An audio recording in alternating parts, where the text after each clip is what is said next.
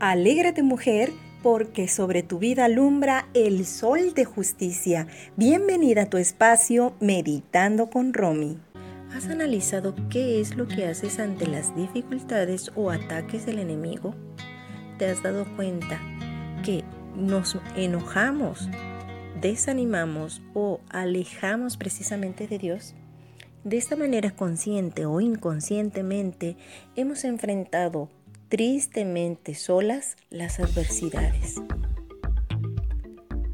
En el capítulo 3 de Salmos, el salmista decía, Oh Jehová, cuánto se han multiplicado mis adversarios, muchos son los que se levantan contra mí.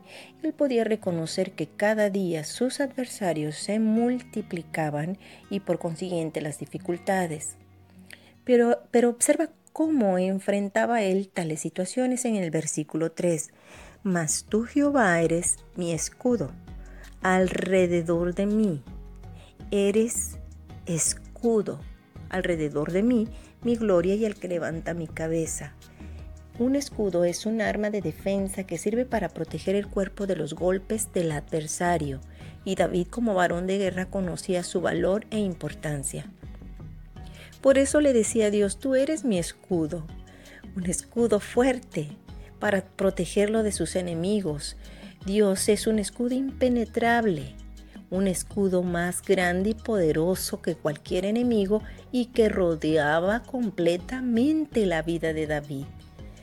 De tal manera que David podía reconocer no solamente que Dios era su escudo, sino también su gloria y quien levantaba su cabeza. ¿Sabes qué quería decir David con estas palabras? Eres tú, Señor, quien me ayuda a mantener la postura correcta ante las adversidades.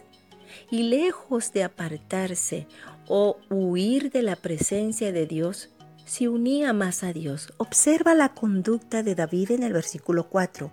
Con mi voz clamé a Dios y él me respondió desde su monte santo. Cuanto más problemas, más se acercaba y clamaba con su propia voz a Dios porque sabía que le respondería. Tú y yo tenemos luchas diarias, pero sabemos que la lucha no es contra carne ni sangre, sino contra principados y potestades. Te invito a realizar los pasos que dio David ante las adversidades. Número uno, confesemos que el Dios es nuestro escudo Cierra tus ojos por un momentito e imagina a Dios rodeando tu vida. Observa qué poderoso es, que es más poderoso que cualquier enemigo, es inquebrantable e impenetrable. Observa cómo Dios rodea tu vida. Número 2. Levanta tu cabeza. Esta no es una invitación a la arrogancia, sino a mantener una postura firme ante el desánimo o la frustración. Número 3. Permanece en Dios. Cuanto más problemas, acerquémonos más a Dios y clamemos teniendo la confianza que Él nos responderá. Cuando estemos seguras de esto, recibiremos el beneficio que decía el salmista en el versículo 5. Yo me, acosté y dormí y desperté porque Jehová me sustentaba. Podremos tener noches completas de descanso.